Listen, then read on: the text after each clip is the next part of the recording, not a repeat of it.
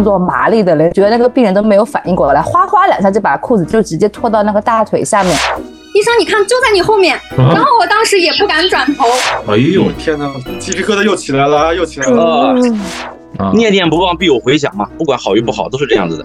何苦呢？人生这么美好，何苦让自己无缘无故的挨上这么一刀呢？这个其实反映是我们医生做的不够。病说来话长，第一百期特别呈现。这病说来话长的各位听友们，大家好，我是余音，没错，就是急诊科女超人余音。和阿汤相识，恰好是在上一个龙年，二零一二年，在当时也是一档电台和播客节目。转眼间，阿汤把这档新播客《这病说来话长》做到了一百期，而且和很多依然奋战在临床一线的医生们，把医疗科普话题做得深入浅出、接地气。用他们的话来说，就是一群不正经的人干着一件正经的事儿。如果再补充一句，那就是这件有意义的事儿能坚持下来太不容易了。希望大家能互相鼓励，多多捧场，谢谢大家。这病说来话长的各位听友们，大家好，我是营养师顾中医。在阿汤的这档播客第一百期之际，那我给大家分享一个我编的顺口溜：早餐吃了有状态，蛋奶主食都不赖，白水随时准备好，勤上厕所要趁早，餐餐都要有蔬菜，每天一斤别奇怪，午餐花个一刻钟，不玩手机放轻松，保证蛋白身体壮，杂豆薯类更通畅，蛋白别只认红肉，水产鸡鸭鱼大豆，随身备点小零食，饿得不行记得吃，关注健康小知识，阿汤陪你永不吃。这病说来话长的各位听友们，大家好呀！我是播客公社和 CPA 的老袁啊。在阿汤的这档播客呢，一百期之际，首先呢，先是发个祝贺，另外呢，也特别的感激阿汤做了这么一档节目，在播客这个圈子里面去开拓出了一个给大家去做健康、去做医疗科普的这么一档播客。嗯，那期待着咱们这档节目的下一个一百期吧。这病说来话长的各位听友们，大家好，我是露露医生。说来话长一百期，七期精品，请阿汤哥再接再厉，我真的还想再听五百期。这病说来话长的听众朋友们，大家好，这是第一百期特别节目啦，我是牛嗡嗡，在这里和阿汤哥一起给你们分享好玩的医学科普小知识，是我最重要的小事。各位听众朋友们，大家好，我是北京友谊医院泌尿外科赵美山医生。转眼间，这病说来话长播客已经陪伴大家一百期了，非常高兴能参与其中。祝我们的播客节目越办越好，祝听众朋友们龙年身体健康，万事如意。这病说来话长的各位听友们，大家好，我是阿汤的电台节目搭档，也是主题曲演唱者王尚。在阿汤的这档播客第一百期之际，我想说，祝阿汤的播客收听长虹，也祝所有的听友健健康康。即便真的有了不舒服，你哪儿不舒服别慌张，毕竟人吃五谷杂粮。你哪儿不舒服别紧张，来听医生怎么讲。这病说来话长，但是也好讲。这病说来话长，接下来有请阿汤。这病说来话长，第一百期特别呈现。我这行说来话长，之这病说来话长。今天是一个特别的这么一期啊，因为现在咱们不仅是在录制音频，而且呢还是在录制。视频不仅是可以听，还可以看啊！大家可以看到，我们一共有一二三四五六六个小格，里边有七个人。那猜一猜，没露头的时候是谁？回头我们把他 P 进去，是吧？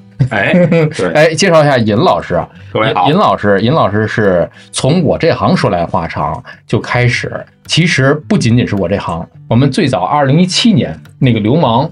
对对对对，就是那个流氓医务室的那个里边的那个流氓，啊，大流氓。饰演流氓的那个尹老师，作为医院里的这个医务工作者，见过的那些个不可说不可说的事儿，是吧？但是可以看的那些事儿啊，我们今天呢。把这个我这行说来话长，这这病说来话长，第一期到第五期的第一个嘉宾尹老师请来了，还有呢，我们的一百期之内的最后的，就这个阶段，你最后的子涵老师是在深圳 ICU，也是每天跟大家好，汤老师好，Hello Hello，然后呢，呃，子涵老师的旁边呢是我们说来话长连衣村的第一届的轮值会长董新东老师。董老师好，大家好，在家比较随意啊，大家听着就好了。哎，你 罗老师现在那边，我们这边晚上了，你那边还是白天呢？你看看还有阳光。对，我的心是白天，一直都是白天。哦，心是白天，我的心是阳光的啊，心是阳光的。因为深圳跟咱这儿有时差。北京今天下雪了，深圳今天快要接近三十度，你知道，我们就是热情如火呀，温暖如夏天。你看，就跟北京的差别，你都看得出来了啊。嗯，两位女生都是在深圳。浩宁，这也是我们在这病说来话长，从这行说来话长就开始早期的一位朋友了。嗯，真的是，我就说嘛，这个节目啊，没有大家就是没有今天。嗯，得亏了大家的捧场，所以才有我们今天这第一百期的节目。说来也长。好，好，还有掌声，好，此处有掌声。啊，你提前跟我说一声啊，这个捧在我腮帮子上。反正这这第主打一个真实啊，主打一个真实。没有任何的脚本，这是第一次参加一个没有脚本的现场直播的，连衣服都是随便抓的。这他是真没看那个提纲啊，董老师还写了好多了。董老师那个是两，对我就突然想到了这个，对对，斌哥，斌哥又上来了，斌哥拾掇完了回来了。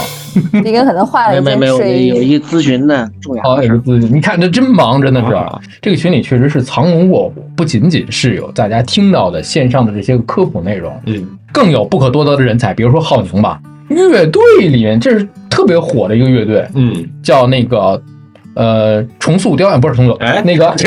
甜甜啊，痛苦的信仰，对对对，痛苦的信仰，痛苦的信仰，噔噔噔噔噔噔噔啊，痛苦的信仰是盘尼西林乐队的键盘侠，还有手风琴侠。一九年的时候跟着乐队小火了一下，现在呢还是以当医生为主。今年确实是从浩宁这儿打了个头阵，嗯嗯，从播客、互联网也走向了这个传统的广播电台媒体，嗯，也是通过传统媒体的发声，让更多的朋友能够呃有机会。哎，两位毛老师，欢迎第二位毛老师，介绍一下，刚才没有说完，现在大家在屏幕的下方看到的也两位毛老师，左边的这个露出笑脸的毛老师是天津公安医院的。中医科的毛老师，右边的这个写着 M 的这个毛是天津总医院的眼科副主任毛春杰老师。嚯，毛领导，领导好，各位各各位领导好。但当然，在这个咱们这儿就不讲究这些了啊，大家都是非常不错的朋友。然后呢，上面肖郎，肖郎这个就说来话长了。我跟肖郎怎么认识的呢？跟肖郎的结识是在十年前，是十年前吧？肖郎，十年前，十年前我们俩认识是基于一次公益活动。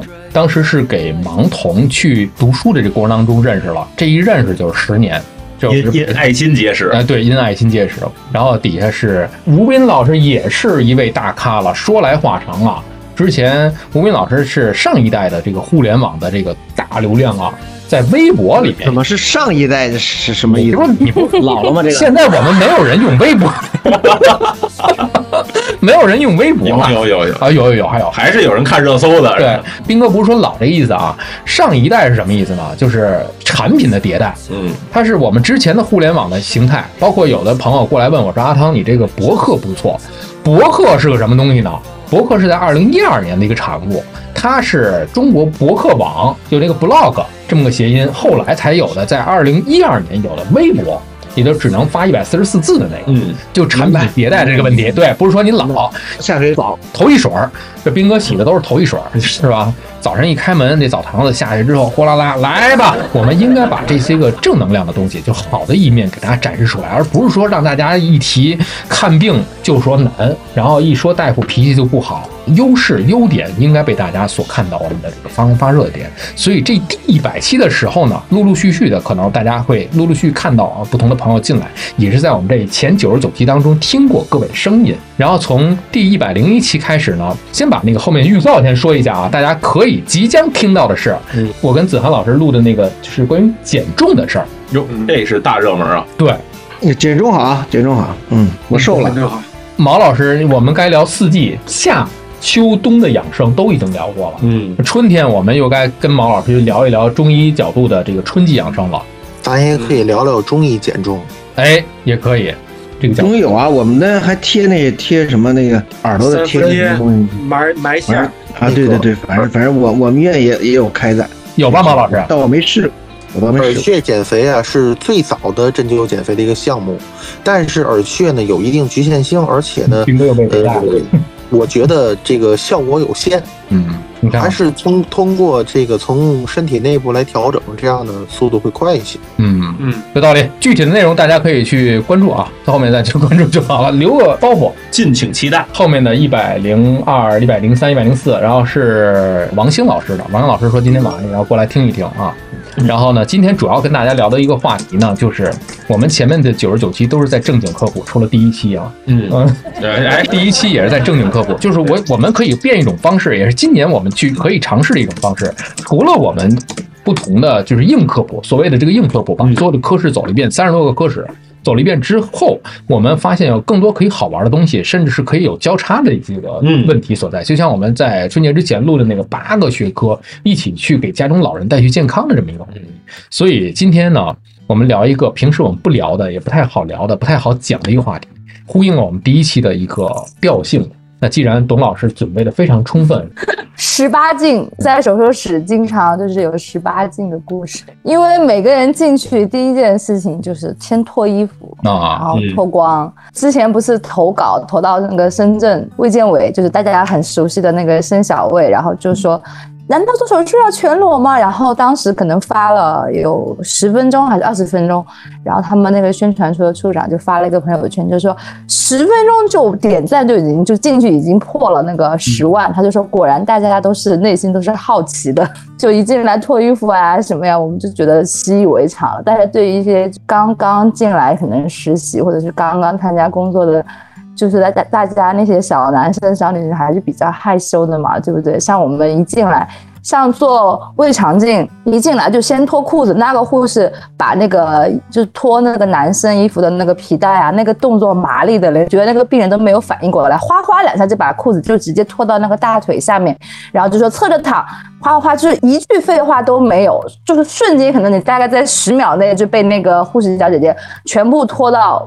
完整的位置，然后呢，把屁股露出来，然后再把被子被子再盖好。当然，我们会做好隐私保护，只不过就是他这个动作麻利的速度会让我非常的佩服，说哇，这个一气呵成。但是像我们一般手病人进来手术室嘛，然后我们肯定会做好，比如说保护的那个动作，但是我们也会让病人，比如说该脱的还是要脱，脱到位置弄好，然后就正常把它脱下来。我们要消毒，我们要做监护，我们要做很多事情。就在我们眼中其实是很正常的，但他可能很多人会很会比较害羞，他就会说啊脱到哪里呀？脱完之后还会忍不住想要去用手把它再遮住、再弄啊，然后我们就会说我们已经脱好了，这样子的医生就方便消毒、方便铺巾，就你不需要再有任何多余的动作，你再把它弄下来，我们还要再把它再拖下去。然后呢，像很多时候大家比较好奇的就是我昨天说的，就是。麻醉打完药，会有一部分的患者，大概百分之二十左右吧，男性患者生殖器会勃起。对于刚刚可能进来实习或者是不太了解的那个学生，他们就会比较害羞，边消毒怎么他就竖起来了，就是这样子。我们这些比较有经验的人就会说没关系，比如说把麻醉加深一点啊。或者是有一些他可能等不及这个加深的过程，比如说像做泌尿外科，他要做输尿管镜，他可能就会要立刻就会要放那个输尿管镜进去嘛，但他不可能等我们再过几分钟，他可能因为病人比较多，然后我们就会稍微在他那个海绵体那个位置用一点点那个去氧肾上腺素，他那个就会瞬间就会下来。他其实是因为。麻醉药就像米摩芬，它其实我之前说过，它其实会有一部分的患者，他会有一定的那个兴奋性，嗯，对，新快感，他会有一点，他在由麻醉由清醒到麻醉这个过程呢，他可能有些人他会很快，确实是几秒钟，有一些人他可能还是需要可能半分钟到一分钟，他会有个这个过程，然后在这个过程中呢，他麻醉可能由一个。正常到，如果他可能麻醉呢没有到完全那么深下去，然后加上呢一消毒一刺激，就还是说对我们来说就是麻醉还是不够深，麻醉深度没有达到，所以呢他会在那个消毒的那个刺激的过程中，他就会有他那个一个心快管就诱发出来。在这一瞬间，就是在这个从深度麻醉到一开始的一瞬间，这个很有可能他在做春梦。对对，就是我之前说，就是他他不是每个人都会有，但是他可能就是好奇，可能他内心在想一些什么，他可能患者之后未必记得。他会有，但是他这个概率他也不是很高，就像有一些女性也会有，有一些，但是因为你你们通常不会去碰触到女性这个就是私密的这个地方，所以他其实女性不会，但是只有一个就是就我之前说过，就是在做，因为他可能我们麻醉完之后那个。大家都准备消毒，准备要放入那个扩音器进去，所以他在放置的这个过程中，可能麻醉深度还没有完全达到。会看到有报道，就会说，哎，那个女性患者醒来之后，她会说，感觉医生在性侵她，其实没有，根本就没有那么多人都在场，不会有的事情，只是她可能有这种感触，因为麻醉深度没到。她事后回想起来的时候，她可能会有这种感受，会有看到有这样的新闻，但其实我们会告诉她说。不是这种事情，它只是比摩芬，它这个药物会有这种一定的这个新快感，加上麻醉深度还未够。其实你只要等这个麻醉深度够了，就不会发生这个事情。但是有的时候刚好嘛。然后你的这个速度，你病人多嘛，一看这个病人睡着了，马上下一秒钟就赶紧就要开始动刀了，所以说他就会有这个一个稍微有一个时间差，就会有这样的反应。他这个其实你可能，如果我们不用药，你加深一点麻醉或者等他慢慢，他大概也就他最多也就维持个一分钟时间，他自己也会下去。只不过说有些人他可能反应的慢一点，他有些时候他这个等他这个过程，然后有些人就会立刻，就像我们经常我也会跟病人说，比如说我们在做剖宫产的时候，有些人打完麻醉他立刻就麻了，有些人呢他会说，哎，我怎么还有感觉？我说你不要着急。你等个十分钟你就麻了，你会感觉到越来越麻，越来越麻。这个过程它还是有一定的个体差异在那个里面的啊。对，但绝大部分人是非常快的。我体验过一次病魔分，我躺在床上，我说我跟你们说啊，我平时喝酒啊，我跟你说，我绝对能坚持好长时间。我眼看着这个药流进去，我就开始数数一。你知道，就就完全没知觉了。醒来感觉这几个小时跟消失了一样。他还是有一定个体差异，只不过说他也有这种情况出现。然后呢，对于就比较习以为常，也不能说习以为常，就是我们看到之后就会大家就会笑一下，会稍微可能就开个玩笑说一下。但是对于年轻医生，他们可能就会有比较害羞，就会不知道怎么办，说怎么办？这个这个这个竖起来了。然后我们，然后我们这种老医生、老护士，让大家这个心情稍微放松一点、愉悦一点吧。毕竟大家都喜欢开心点做手术嘛。说实话，只能说明现在这个一切尽在掌握之中，病人的情况也比较好，大家的心情也比较愉悦。然后这一切都是还在其乐融融的状态下，我们才会有这个心情去开这个玩笑。要是真是很紧急，谁管你啊！立刻就开始啊！给我做手术的这些大夫，虽然我都认识，但是很有可能他们趁我睡着的时候开过我的玩笑啊！是那不经常的事儿，你是手术室的常客呀！对对对对，最新的一次伤情啊！对对对，我现在是遵医嘱骂街，不得不骂的啊！这一步其实，在像马浩宁他们、像肖郎他们进手术室之前已经发生完了，是吧？像外科医生，他们一般会看到，因为我们要需要三方核对、三方核查，就是等他们来了之后，我们核查这个病人没有问题了，我们才会给这个麻醉。只不过是比如说像马老师这种呢，他可能是因为病人要趴着，所以呢，他不会那么快去呃消毒啊、铺巾，他会等我们这个过程。但是，一般这种情况就是属于，比如说刚刚麻完，像是比如说仰卧位的这种，像像我刚刚说的泌尿外科，因为它速度很快，这个节奏也很快，它这个一天可能要做十几二十台手术，所以我们上边在麻醉、在给药、在准备进行气管插管，它下面就同步要进行消毒、要铺巾、要铺单，所以它这个时候呢，这个节奏一快。他这个可能这边的麻醉深度没到，他那边要已经开始在消毒，在做这些操作的时候，就是会有可能会发生。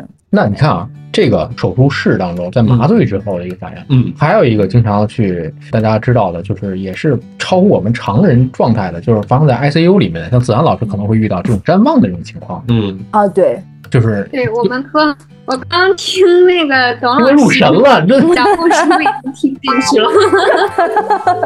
像董老师他们是要把这个病人麻倒，然后像我们科呢，就是呃等待这个病人慢慢苏醒，然后或者是给这个病人嗯减轻麻药，或者是减轻镇痛的药物，然后在这个过程，所以在这个过程中，这个病人他有一种从麻醉深麻醉的状态到一个浅麻醉的一个状态，然后在这个过程中，因为麻药它都会产有一些病人他会产生一些幻觉，那在我们科就 经常会遇到那种产生幻觉的病人，做完手术的常见的就是病人就呃醒来之后，当真正的醒来之后就说医生我见鬼了，特别玄学的就是我们。嗯，ICU 它有一个房间是三张床，然后这三张床，然后我们经常会收一些说后的病人，然后他们醒来了之后就告诉第一件事情就是医生我见鬼了，然后我们都会去床边安慰他说啊嗯不是这样的，没有关系，你刚刚做了一个梦或者怎么样，就一直在安慰他，让他放松，但是嗯。有几次就特别奇怪的，就是，然后那个病人就说：“我真的见鬼了。”他还会给我去描述这个鬼是什么样子的。我记得特别清楚，就是第一天值夜班的晚上，然后我一直还在安慰自己，安慰他：“不会的，你放心，你不要怕。我们这里虽然是晚上，但是我们的灯都是开的，都是亮的。”但是我第二次值班的时候，还是同样那张床，但是换了一个病人，他还是说他见鬼了。然后他描述的那个鬼的那个样子呢，跟上一个病人描述的基本上一样。我当时听完之后，我都俩就合上了这个事儿。对呀，当时我就告诉他不要害怕，然后他就突然告诉我：“医生，你看就在你后面。”然后我当时也不敢转头，我旁边就有一个护士，我就说：“真的有吗？” 然后那个护士说：“没有没有。”但是我往余光往这边望的时候，我就感觉上面就是有一个头，然后我也不敢看，然后我还一直要安慰这个病人，但是我安慰过去的时候，慢慢转过去发现。哦，原来是我们那个护士放了一个那个隔离衣放在上面，掉了几个絮，绑衣服带儿那个絮就特别像头发。当时我自己都害怕，然后那天这个 故事就已经已经传到我们 ICU，就是子涵上夜班的时候，两个病人见鬼了，导致子涵从今以后都不敢一个人去值班室休息，鸡皮疙瘩都起来了。因为 ICU 确实是怎么说，就是有一些，比如说某一个。比如说一床二床会有一个固定的某一床，可能那那个床就会经常就会有一些不可说的那种病人，可能就就就会有的，就是每个医院的那个 ICU 都会有某一张床，可能某或者是某几张床。对，确实有一阵就那一张床总出问题，就是对。对，它就是不可说的玄学，就是你也很难去说它到底是什么，它这但是就是这样子。不说到这个，其实还曾经有过一个搞笑诺贝尔奖，是专门就是发这种就是 ICU 的玄学的。嗯，然后是他是我记得他是那个很多人有濒死体验，ICU 被抢救回来有濒死体验，说自己离体了。他在床旁边的柜子上，柜子底儿上放了一张纸，纸上写了一个数字。病人在躺在床上的时候，大乐透的那个中奖号码。不不不不，他写了一个很大的数字。嗯，病人躺在床上的时候，你绝对看不见。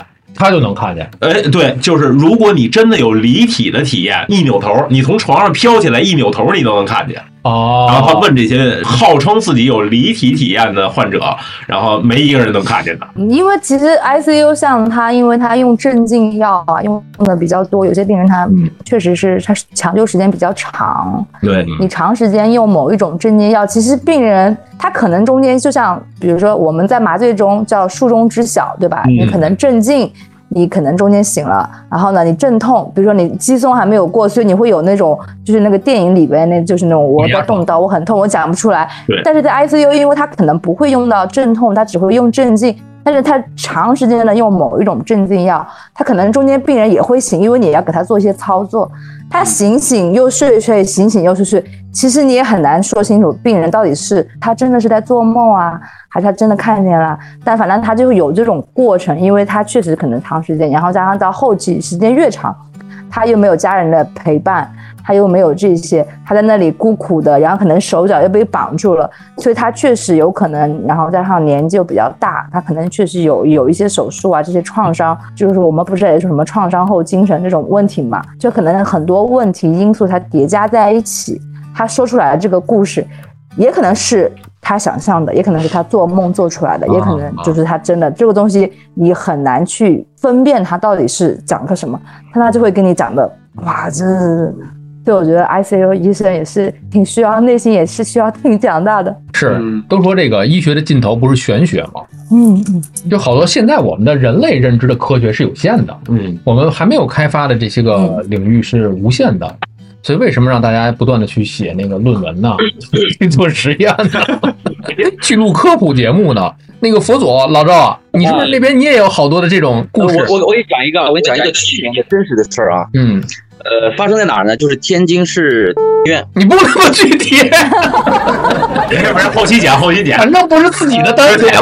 就天天津某某医院，天津市某三甲。对，那个是这样，他当时呢，他们三八妇女节 B 超室呢，他们女大夫们在一块儿要过那个三八妇女节嘛，因为他 B 超室的女大夫多，然后他们吃完蛋糕什么的就合影，让一个人去合影。合完影以后呢，有一个人就把这个合影的照片呢就放在了一个群里，他们有个群就放进去了。嗯，都是那种高清的嘛，然后有人就是把那个照片放大，突然发现，在背后就是那个文件柜的那个竖形的玻璃里面，那文件柜一般都有一个玻璃是竖形的嘛，跟窗户一样，有一个人影，一个女的，剪发头还很漂亮，然后再带着微笑，然后呢穿着手术衣，然后有人在群里说你们谁搞这个恶作剧是就是 P S 的一个图，他们说，后来发现只要是合过影的所有照片里面都有这个女的，因为那些年轻的小孩们不认识嘛。后来这个女的被年资老的那个职工给认出来，是前几年，就在一九年左右还是二零年左右，一个他们科的职工。哎呦天哪，鸡皮疙瘩又起来了啊，又起来了！他把这个照片给我调出来看了一下，当时你想一帮人在一起吃饭，在一个屋子里，看过照片就觉得后背发凉。哇！因为那个听着我就后背发凉。对，因为玻璃里面那个人影太清晰了，他不是那种隐隐约约，是就是一个清晰的人影。哦。就站在那个。后排合影的时候，后排那个人的最边上，就好像凑过来跟大家合影的。毫无违和感啊，就特别和谐。好想看看这张相片啊！我我也想看看啊。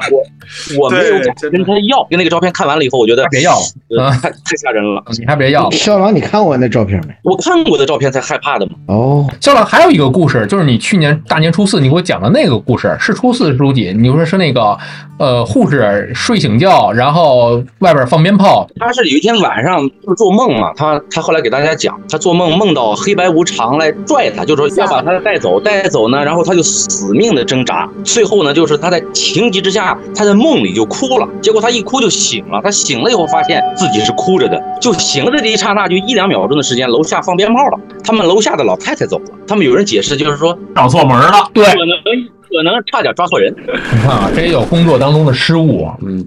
有有有认错了。我后来发现，就是这个，他们不管是能看事儿的还是算的啊，他其实就是高维的人情世故能量嘛，他就是他们掌握了那种去沟通的手段，而我们没有掌握。其实没有什么还是低维。就就我觉得这些玄学听起来就是比较离奇啊，但是我就在这里，我突然想到一个问题，想问问在座的各位老师有没有类似情况？就是我感觉啊，从我的角度，我经常会遇到什么事儿，就是越是亲戚啊，或者越是特别好的朋友。反而有时候会出一些小的并发症，有有时候对，比如说经常是有这样的事儿。会的，像我如果说我给我家里人很多人做手术，然后我就会思考止痛药到底该怎么给。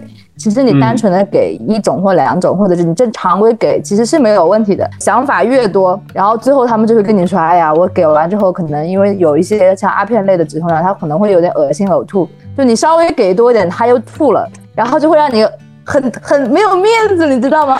对，就是这种感觉。你就你就没有，我说早知道我就不给你这个药了。我们是老护士给亲戚扎针都得多扎两针，是吗？对，就感觉就是可能我们科这个问题，它这个小的问题，它可能一两年都没碰着过一例了。有的时候就觉得，就觉得确实是特别的。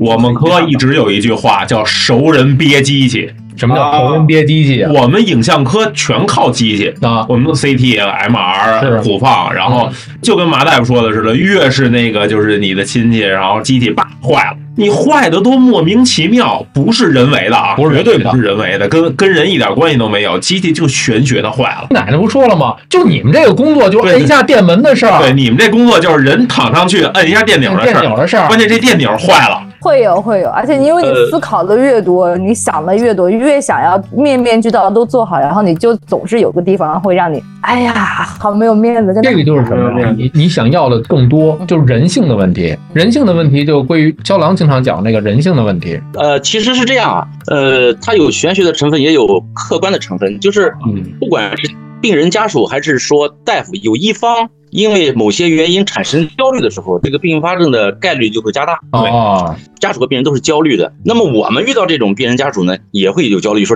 两方都焦虑的时候，这个概率就更大了。基本上中招率能超过百分之五十。就是这样的病人，两个里面只有一个会很不顺利，就非常不顺利。还真是这样。对，去年我有个病人是内蒙的。我们做了一个肝切除手术，放了根引流管，然后呢，因为他引流液一直有呢，就让他回家了。说你复查的时候，等那个引流液都清亮以后再来拔。来了以后，发生了我从实习到现在将近二十年没有遇到过的事情，就是这个引流管拔不动。他媳妇儿说，他说我来的时候我就跟他说了，你这引流管不一定好拔。我我说咱们念叨一点好哈，生活这个东西不要老焦虑，不要念叨它不好。就是你面对任何困难的时候，包括其实疾病也是一种困难嘛，不要丧失信心，不要去焦虑，然后让他去说你出去散散步去溜溜，然后到十一点多回来就拔出来了。啊，那临走的时候就是复查嘛，内蒙的病人，我说你以后哈，咱得病不好，但是以后咱只要来复查或者平时生活一定要想好的东西哈，不要想这个不好的东西，念念不忘必有回响嘛，不管好与不好都是这样子的。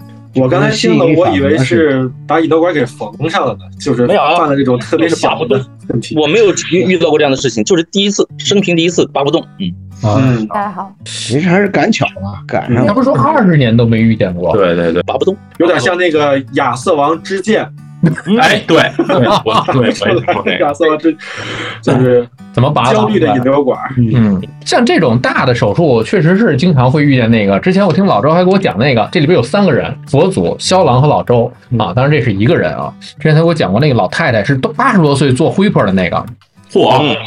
八十多岁敢做，是八十多岁吧？可以啊，这对对对，他是当时三个儿子两个姑娘都不给签字，因为他害怕说是台上要没有了，就就就见不着老太太了吗？老娘就没了吗？但五个孩子都很孝顺，他们家里也很和谐。老太太最后找到我说我不走，我这么大岁数了，在台上睡过去不也挺好的吗？手术做成功以后，术后一点的那个并发症都没有，第九天出院，病理良性的，对，活了好多年，活了好多年。现在在不在我不知道，如果在的话，应该在九十岁上下。哦哟，真的是可以再随随访啊。对，有时候就感觉很豁达的人做手术，患者的话，就是有时候我谈话签字，我都会跟人说，我觉得您想得很开，我觉得咱们手术一定会很顺利。有时候确实是这样，就是是，没错，是这样子的。就是你淡定的时候，实际上那些东西离你越远，概率越低嘛。这事，斌哥，你有没有遇到过？啊，你光就有时候我们就我们说简单也不说手术吧，就说拔牙吧。有时候，嗯，遇到熟人吧，嘿，打打一个组织好的血肿吧，其实这也是概率事件，不说就赶上。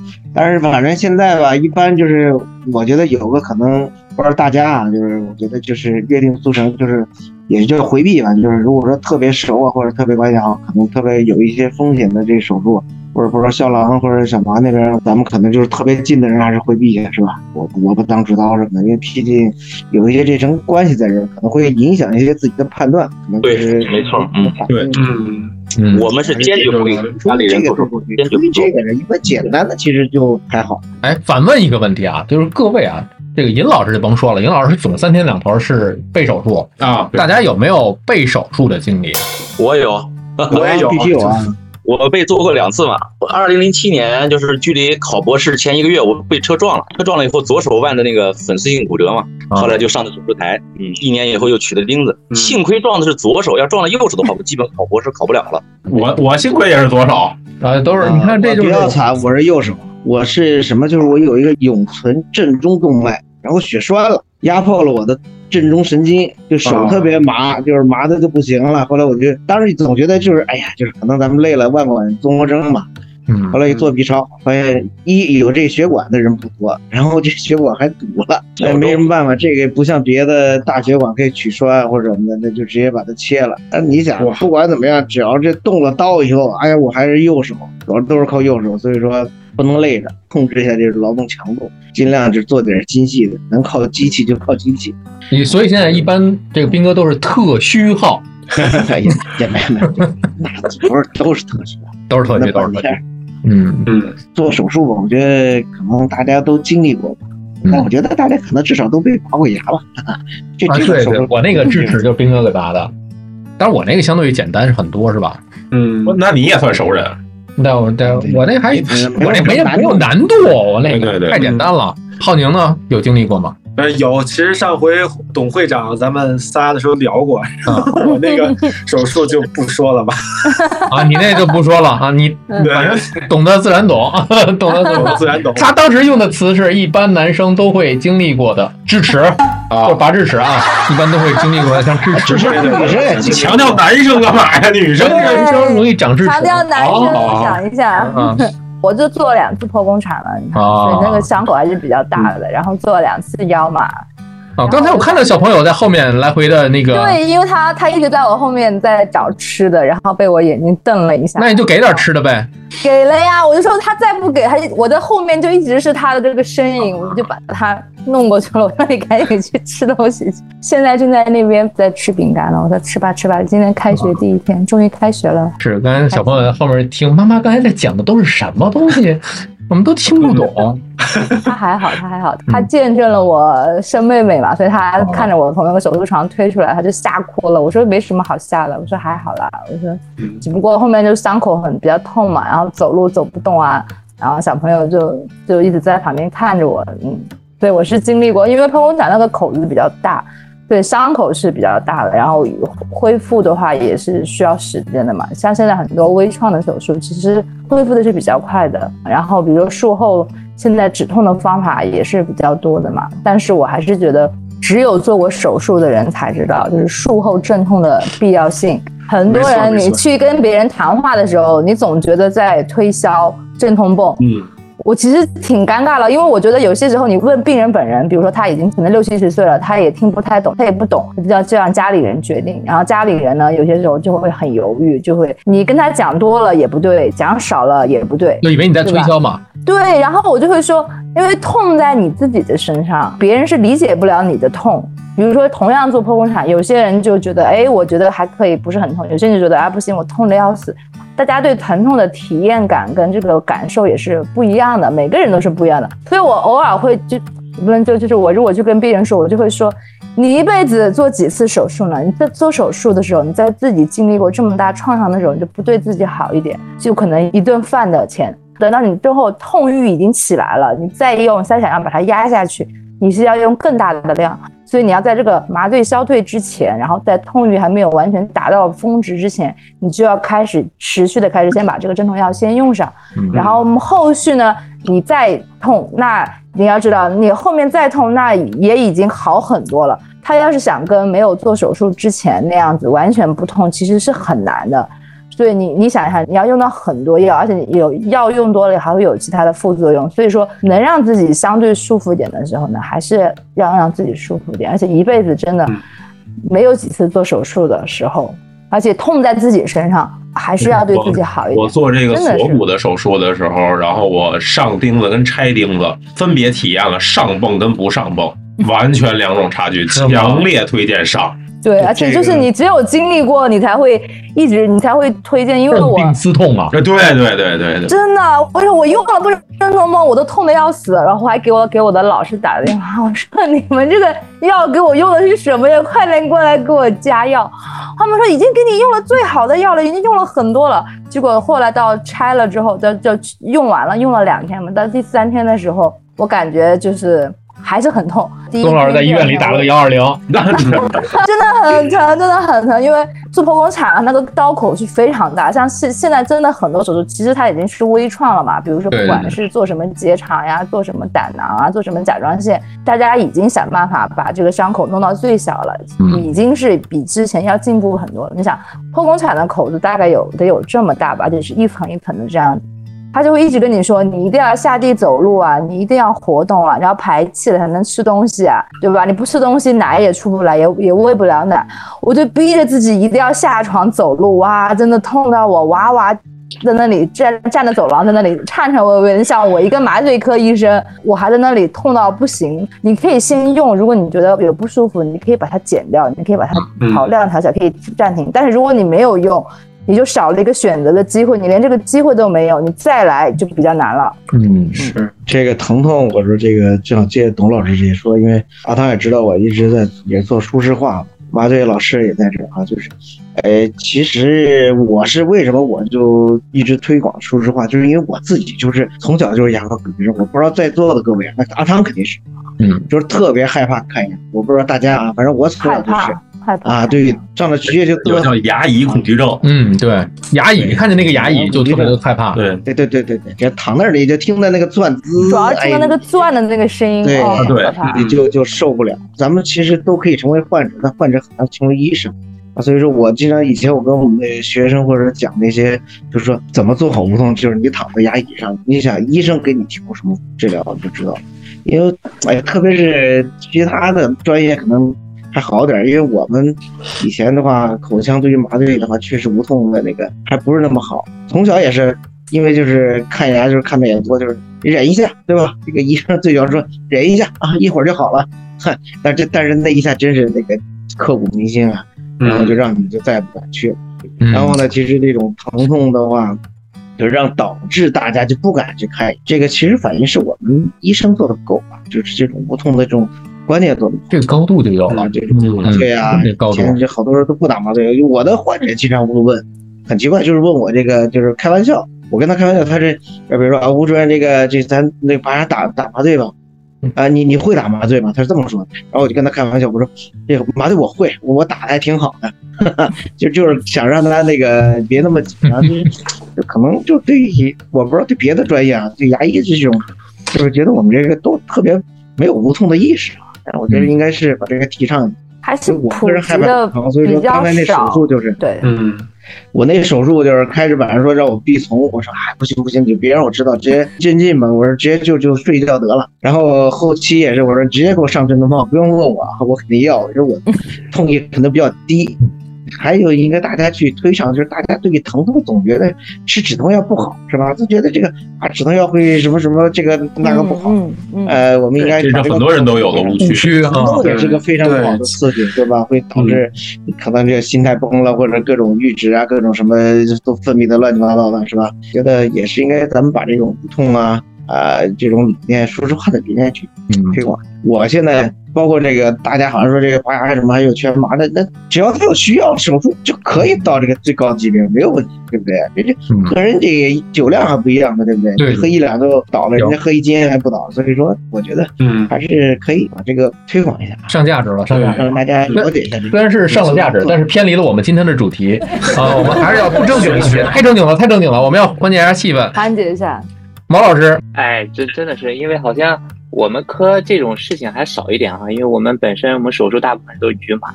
然后我就说说自己的经历吧，因为我在可能得上大学的时候，哎，腿上长个小东西需要做手术。哎，那会儿我不知道董老师那边就是像腿上的手术是不是都是腰麻做呀？对对对，一般然后对对我那会儿是腰麻做，嗯，然后吧，你想这个大脑是清醒的，然后那个手术的时候吧，大夫说什么也都能听见，想跑跑不了。然后我我又是一个医学生嘛，然后就。就很感兴趣，然后就脑袋就探起来，然后就就要看一下，嗯，然后就被批评了，实在是哎，实在是受不了了。完了之后拿了个单子，把它给挡了一下。反正后来我就我就我就我就看不着了，你就不知道了。啊，对对对，后来就是下来之后听护士在那聊着，哎呀，说就这个病人，那个手术台上一点不老实，然后。这儿看那儿看的，但是 但是对我来说最最难受的是什么？就是那个腰麻之后啊，那个反应太大，不能哎呦，嗯，第一个不能动，然后我也不知道，可能是我体质的事儿啊，我尿呕吐了很长时间，我觉得有一宿的难受。是是这样子的哈，就是腰麻跟全麻呢，它还是有一定就是有有差别的，而且它就是这些年的发展啊，药主要还是因为药的原因。就是以前为什么都是腰麻呢？因为全麻的机器、全麻的药不好，所以呢，用在新西兰用我们的话说就是。半麻就是撑起了有至少有四分之三的天，能半麻能在后背打的全部都在后背打，包括我们做的甲状腺都打的是颈丛，乳腺也是可以打那个硬膜外，包括一些只是辅助性的用一点点镇静的药。所以我估计你做可能那么多年前十几二十年前，如果不是特别大的医院，可能像全麻机没有那么齐全的情况下，基本上是肯定是半麻。然后呢，以前的观念呢，因为做半麻嘛，它可能会在你的那个椎管内里面会加一点阿片类的药，就像现在。偶尔还会有人在问我说：“哎，我们做那个剖宫，因为我们现在很少做半麻了嘛，除了剖宫产，比如还有痔疮那些手术，小的确实比较小的才会打这个半麻。然后呢，如果是的话，他们可能会在那个椎管内呢里面呢加一点那个吗啡，之后呢会有一定比例的人会这个恶心呕吐的比较厉害，然后皮肤瘙痒，然后可能我猜你那个时候如果有这么不适的感受，可能是后面加了给你加了一点那个。”阿片类的药物倒不一定是吗啡，它有有可能是加了一些阿片类的药物，所以它会有这种反应出来。破案了，破案了，破案了。然后再最痛苦的就是你上半身能动，你脑袋是可以运转的，你什么事情都知道。但是下半身就是不能开的状态，你就感觉不到你的。脚啊在哪里？你的腿是什么样的状态？对，哎呀，那几个小时就未知的爬个胃镜啊，肠镜的话都是都是用那种就是静脉的那种，哎，就很舒服，真的是可能数不到两个数，然后就睡过去了，然后醒来之后就哎呀睡了很好的一觉，然后就醒来了。对，所以现在大医院还是就包括如果说想要更好的体验感，那肯定是全麻是最舒服的，因为你是真的什么都不知道。然后像是这那种时候呢，因为很多人他可能加上以前的那些局麻药，他可能那个药效时间比较长。你确实长时间，而且你又不能翻身，你长时间，你想你长时间躺在某一个地方，你的腰都会酸呀。你想一下，何况是你还完全不能，你就算睡觉，你还能左右翻一下，你那个时候真的是动不了。你躺个一般局麻药代谢完至少得四到六个小时吧，你四到六个小时，你清醒的状态下。躺一个姿势不动，你最后真的是受不了，你真的就会很难受了，你就很烦躁的。阿汤刚才说的提醒我了，就是就是它是一种缺乏掌控感的恐惧。嗯嗯，对。那为什么就是推荐止疼泵呢？哎，你有一个小按钮。嗯。我们做核磁的时候也有这么一个东西，会给你手上捏一个球。哦，对，这个球一旦你这个觉得不舒服，捏，觉得实在受不了了，你就捏。尖叫鸡。但是反，哎，对，差不多。但是你你捏，我外头尖叫。哦，你能有反应了。对对，我的机器自动就停了。啊，所以呢，就是凡是我给这个球的人，很少有捏的，很少有真的捏的，但给这个球很重要。这个你要不给这个球，他在里头真的滋哇乱叫，嗯，你也不知道。滋哇乱叫，然后那个来回来去那什么声音大，我又听不见，是，然后最终就就就就闹出误会。啊。但其实呢，凡是我给这个球了，哎，它就会好很多，因为我手里有这个球，哎，对对对，我有掌控感。止疼泵一样，我手里有这么一个按钮，我对自己的疼痛有掌控感了，这个特别重要。所以在腰麻的时候，哎，我我趴在那儿，我对自己整个下身都没有掌控感，别人对我做什么我完全不知道，是。对，恐惧来源于这儿啊！你看看，这就是我们今年大家要做的一个话题，就是我们抛开那些个专业的领域，我们来给更普通的素人，就像毛老师之前还是医学生的时候，嗯，不管是好奇也好，还是恐惧也好，我们在经历手术的时候，总会有那么一些个心理上的一些个波动啊。对，就是每个人都会有，因为毕竟是人嘛。对，就是所以人吃五谷杂粮，怎么会能够？不生病呢是吧？所以每个人都会经历。那子涵老师有没有这种经历啊？突然被 Q 的这种 就感觉好像在偷玩手机，被老师发现了。哎，第三排，第三排那个那个同学，第三排啊。呃，我是做那个呃体检的时候做的那个胃肠镜，痛的那个胃肠镜。嗯。然后因为我知道做那个无痛胃肠镜，现在比较鼓励无痛的，然后我当时就。呃，想我每天都在给病人用丙泊酚，大部分的病人醒来之后，他都会告诉我特别愉快，因为丙泊酚它在生理上和精神上有有一些新快感。那我自己也体验一下，然后我就做完了之后呢，很快可能喊个一，然后就已经没了。但是我自己感觉就是 别没别没，我醒来的时候呢，特别开心，还在过录像。没看的时候，然后整个人都是一直是嘴角上扬，哦，眼睛弯弯，就一直跟喝喝迷糊了那感觉是。对对，没错，就是醒来的这一瞬间就跟美了似的。如如果我不看那个视频，我可能不知道我自己有那么开心。但是我自己看这个视频的时候，整个人的状态就是非常非常开心。然后他跟我的对话，然后我都是很满意、很开心。他问我银行卡密码是多少，然后我当时就开始背我的身份证号码。他说 你还，你到底是清醒还是不清醒？很多医院的人都有这个梗，就是趁他那个快苏醒的那时候，赶紧问银行卡密码。但是你看子涵老师还是非常聪明的，他对，开始背身份证啊，你发现身份证后六位就是银行卡密码。这一趴聊的主要是大家作为患者的时候啊，这一趴太正经了。我们说的还有一个讲个不正经的，对高潮的部分，对对，前面铺垫都已经铺垫完了啊。那我们开始讲那个，就对我们呃，尹老师第一期就一直聊聊到第九十九期，昨天晚上的那件事就是异物啊，就是万物都从他这儿走。对，不管你从哪进去的异物，从不管你看的哪科，对，都得来我这儿拍一个。我是汇总地。讲到今天，大家如果有兴趣的话，可以回听这病说来话长的第二期，嗯，里边有详细内容。呃，最近有没有新的呀？最近。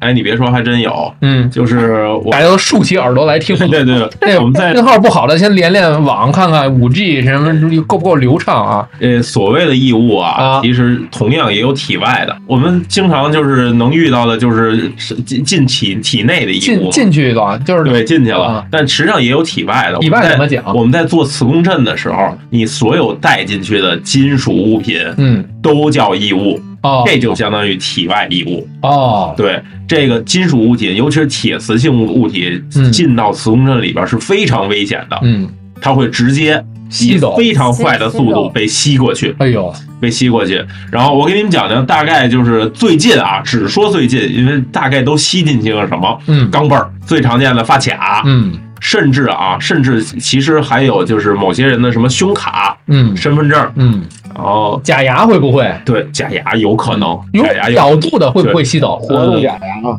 假牙是那种可以摘下来的牙套啊，这种牙套还比较原始啊。哎，你可以问问那个吴大夫，什么样的假牙会吸？的应该还行，反正活动的会让它卸的。但是那个就是烤瓷，就是固定的，还有种植牙是没有问题。对，烤瓷啊，种植牙绝对都通常都没有问题。它的里头的桩子也是钛合金的，是没有铁磁性的。但是有那种特别原始的牙套。这种特别原原始的牙套是真的有可能吸在，就是它会让你张嘴从你嘴里拔出去吗？其实还真不会。我有问题，它会把整个人吸过去吗？如果这个老太太比较瘦的话，嘴就跟着走了。对对对，她如果七八十七八十斤的话，会把整个人吸过去。那那那肯定不会。如果能把整个人吸进去了，需要大概一个灭火器那么大的金属物。那应该带不进去。那对对，他只要闭紧了嘴，就咬紧牙关，其实还真飞不出去，就出不去。对，真飞不出去。他只要只要使劲了就出不去啊。但是我们我们有假牙的那个磁性没那么大，对，磁性没个啊这种没有那么大，它要含铁含锰。我们通常都会问一句，但是那个有真的没问到的，嗯，然后有我们就是无意之中的。我们上次就是并不是呃老人说的，也并不是那什么说的，是是我们维修机器的员工跟我们说的。他在拆机维修的时候，把床板卸下来，藏在床板的缝儿里有一假牙套。对，怎么放进去？床在就是就是吸进去了，吸进去，但是我们没看见，然后它正好吸到这个床板的缝儿里去了。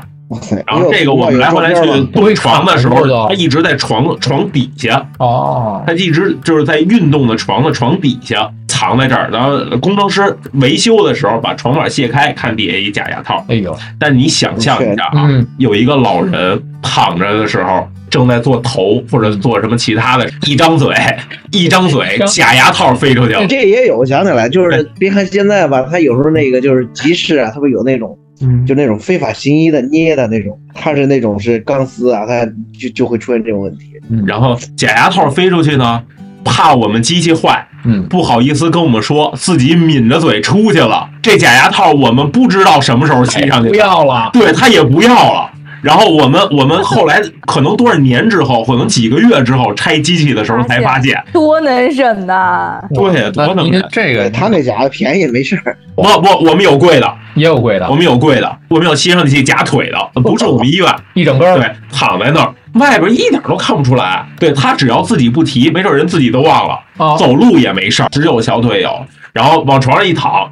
床进到一定程度，嘣一脚就踢机上了。我说哟哟，这什么情况？这病人有什么意见呀？这对我们意见多大呀？踹我们机器，然后病人躺在那儿，然后这只脚吸在机器上，说没事儿，我这条腿是假的，自己都忘了。对，给我们吓够呛啊！这假肢假肢金属含量很大，我们拽都拽不下来。我们是外头有一绞盘啊，直接拉出来，每拉出来一点儿，我们我们拉的时候劲儿很大。每拉出一点打一个木楔子，每拉出一点打一个木楔子。这都是体外的，最近的体内的有没有？有，最近刚有一个那个，就是塞到肛门里的那个，怎么说呢？它是一个淋浴喷头的替换头，但是呢，替换头上头有头，底下光滑。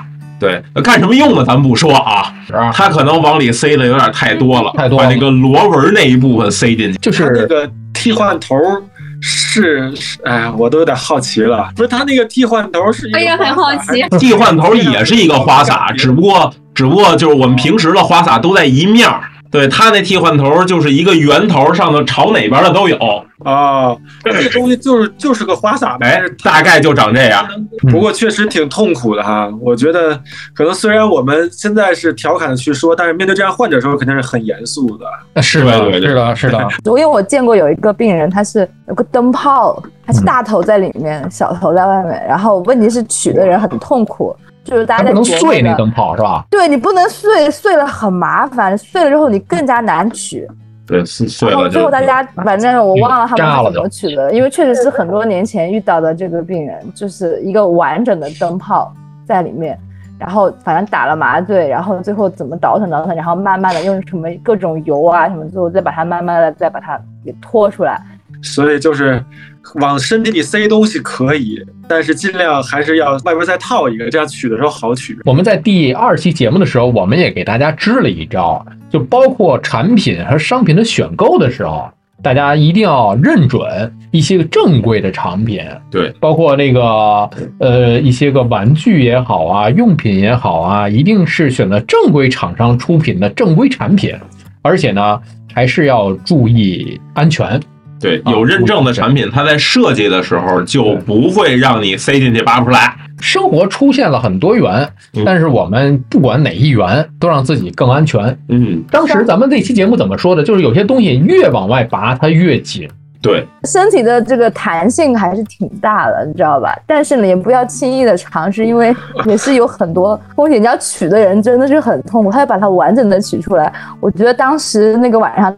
大家都在考虑怎么能够完整的不让它碎的破碎的取出来，这个时候就要打鸡松了吧？对啊，但是但是你还是得把它弄出来，因为它的过程中就算是这样，你想它它是那个灯泡就像一个葫芦一样，但它是那个大头先在里面，它是留了个小头，但是你要知道这个卡住。但是你在那个拔出来的过程中，你也很怕，在这个过程中万一阻塞了呀，万一因为你你封你的时候，你可能放了油，你要进去之后，你这个油能不能抹在它面，能不能完整的光滑的把它取出来？那万一取到一半卡住了，然后碎了，你在一片一片的那个渣子下，你看你你这个一片一片的这个这个工程量很大，而且万一取不干净。就真的很麻烦，你可能还得再照 X 光，最怕就是手术过程中突然一个针不见了，你还得去那个 X 光下一个一个找，那个渣子也是一样啊，你在那个嵌到肉里面了、缝里面了，你真的那这种无从下手，真的找都找不到，就很就很麻烦。最后还好那个病人是完整的取出来了，但是大家也是消耗大家很多时间跟脑力跟体力，所以。这个过程还是希望大家能够稍微的谨慎，就是还是不要，哎，年轻人还是不要玩的这么这么大，不要玩的这么猛，真的是，嗯。哎，那我我问一下，你们说是这个塞进去容易还是这吞进去？嗯，因为我跟那个消化内镜比较熟，就老孟他，就是真是什么都有。想起来了，曾经见过有一个吞了一个，他应该不知道是吞了一个，就是那种蝴蝶的那种。发卡嘛，就什么？因为他吞进去的过程中，结果他把那个食道给划破了，就破到了胸腔那边去。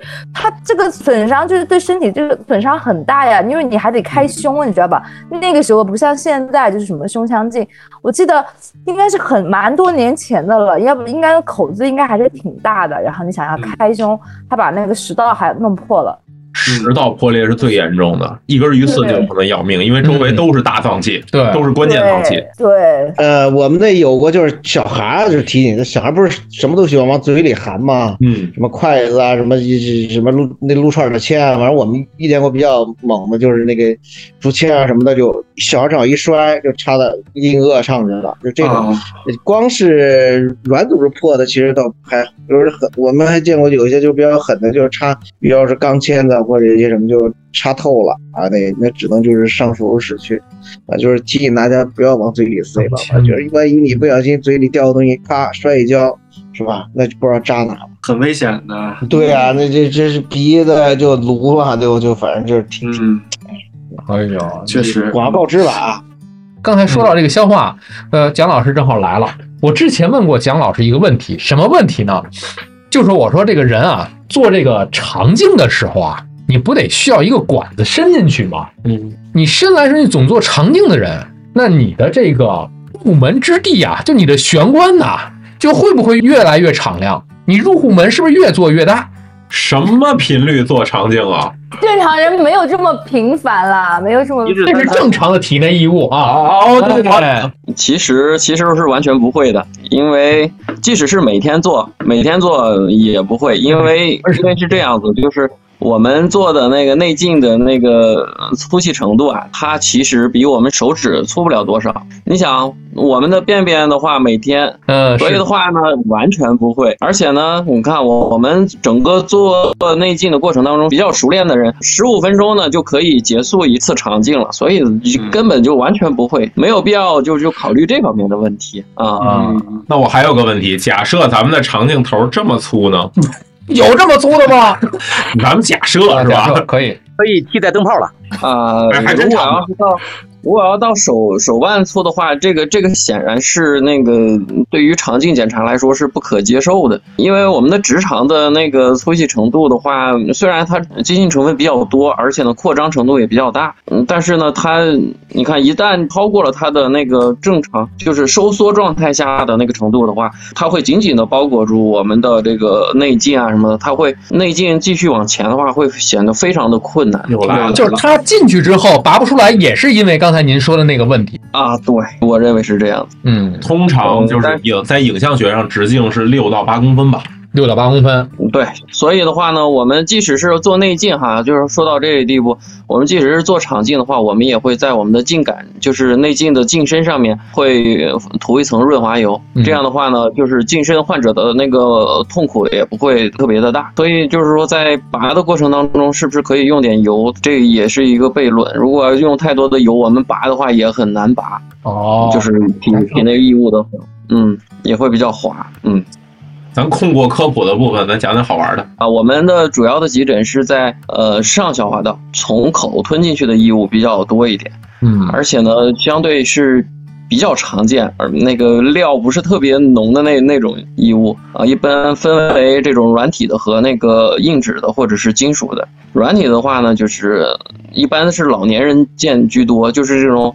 呃，咀嚼能力比较差，然后呢，这种牙也很少，结果吞了一大口牛肉下去，结果就卡在了食管上段的狭窄部，很难吞咽下去，然后需要内镜，然后去取。对，还有一个是给老年人提一个醒，就是我们为什么这种药盒会比较好用呢？就是我们这种带锡箔的那种药，我们给它剪开了之后，的确是我们也很难想为什么不完全不用抠开，直接就吞下，带着锡箔，就四个特别直的角就直接就吞下去了。哟，打进去特别特别难取，而且这种伤害也特别的大。这个见到我见到两三例以上了，这个我觉得我虽然匪夷所思，但是它的确发生的不算少。我想问个问题，蒋老师有过活物吗？啊，还还有还有还有，哎，不过那个是那个是我们是在那个做肠镜的时候，当当然不是不是你们说的那种活物啊，我们说的是哪种活物？呃，我之前看到一个新闻，然后说那个那个就是有一个小伙把活的小龙虾，黄鳝啊，黄鳝对，黄鳝也有，黄鳝，然后黄鳝进膀胱，小龙虾进直肠。不是小龙虾，它不是带爪的吗？对啊，它把尾巴先进。你就想想，长镜进去以后，长镜前头也有俩小夹子，出不来啊。肠镜肠肠镜的小夹子跟小龙虾的小夹子俩打架。哦呦，小龙虾是活的，这是活物。小龙虾是活物，那麻辣进去八成没多会儿就死了。放的那个过程当中就搏斗死了嘛。这种活物，姜老师没有，这没有这种跟那个长镜的头打架的吗？见过打架的，见过跑的，但是呢，并不是从那个就是就是下下口上去的，我们是上口，从上口下去的，就是一些寄生虫。哦，然后呢，当时我们内镜的女医生直接吓得把镜子都丢了，然后躺在那里特特特别的尴尬，就大概有十多厘米，哇，这么长，哇，多粗，十多厘米呢。然后我们得去追这个小虫子，蛔虫，虫呢一溜往前跑，我们拿圈套器它后面跟着追，然后还得必须把它套住，然后拖出来，还是费了一点事儿。就是我还真不知道寄生虫在体内那个就是就是肠胃肠的寄生虫在体内的运动速度这么快吗？还好还好，它主要是它在那个圈里面，然后呢缠绕缠绕，然后呢我们这个圈套器需要抓到它的一端嘛，抓到它一端套住，然后才能拽出去。嗯，结果它呢就是一个盘成一个圈然后在那儿转呐转呢，它并不是抓不到它，然后来来回跑，而是在那儿旋转旋转旋转，就就会搞得很很麻烦。所以，其实我发现一个问题，就是咱们本来说好的是今天要讲一些特别特别有意思、特别歪的东西，但好像大家作为这个是吧有良心、有道德的这个医务工作者，讲到最后还是在想要去提醒朋友们不要去去做一些伤害到自己的事儿。因为我们把这个故事讲的惊悚一点，大家自然而然就会就会自觉警对，至少不会乱我们很难拿别人就是别人的痛苦去开玩笑，就是咱们做不到，尽量不。不要这样子，因为他们主要是他们不知道后果是什么。比如说他吞进去的时候，他一定不知道，万一我把这个食道给弄破了，然后还得还得开胸，你想在胸口那里开个口子，那叫会呼吸的痛，这是最痛，这也是蛮痛的一种痛。何苦呢？人生这么美好，何苦让自己无缘无故的挨上这么一刀呢？是不是？这又对不对？你你为什么要这样子呢？就是还是有些时候他们主要是还是不知道后续会发生什么。太好奇了，就也也也不太好。对，我还在想那个灯泡的事儿。呃，有没有一种可能，就是说那些容易塞又容易拔的，其实人家已经尝试过很多了，只是不够刺激，所以才慢慢升级到了灯泡。也是，最主要是那个灯泡是个葫芦形，就是他还把大头先塞进去的，你知道吗？就是，哎呀，我也觉得。大家的身体，就是人类的身体，真的是很奇妙。你看那么大的一个灯泡，灯泡了，普通灯泡没事儿，所以他就试了一个更有艺术性的灯泡。对，最后还得来上面讲，还好，索性这个灯泡没有在我们手里把它弄碎。这是我觉得当时所有人松了一口气，就是哇，它完整的给取出来了，真的是。对，那要碎了的话就炸了，那就。对，跟你说，医生们就是简直热泪盈眶，说哇，你看这个完整的取出来了。哎，所以肖郎说，病人绝对想不到这一点。他永远是在探索。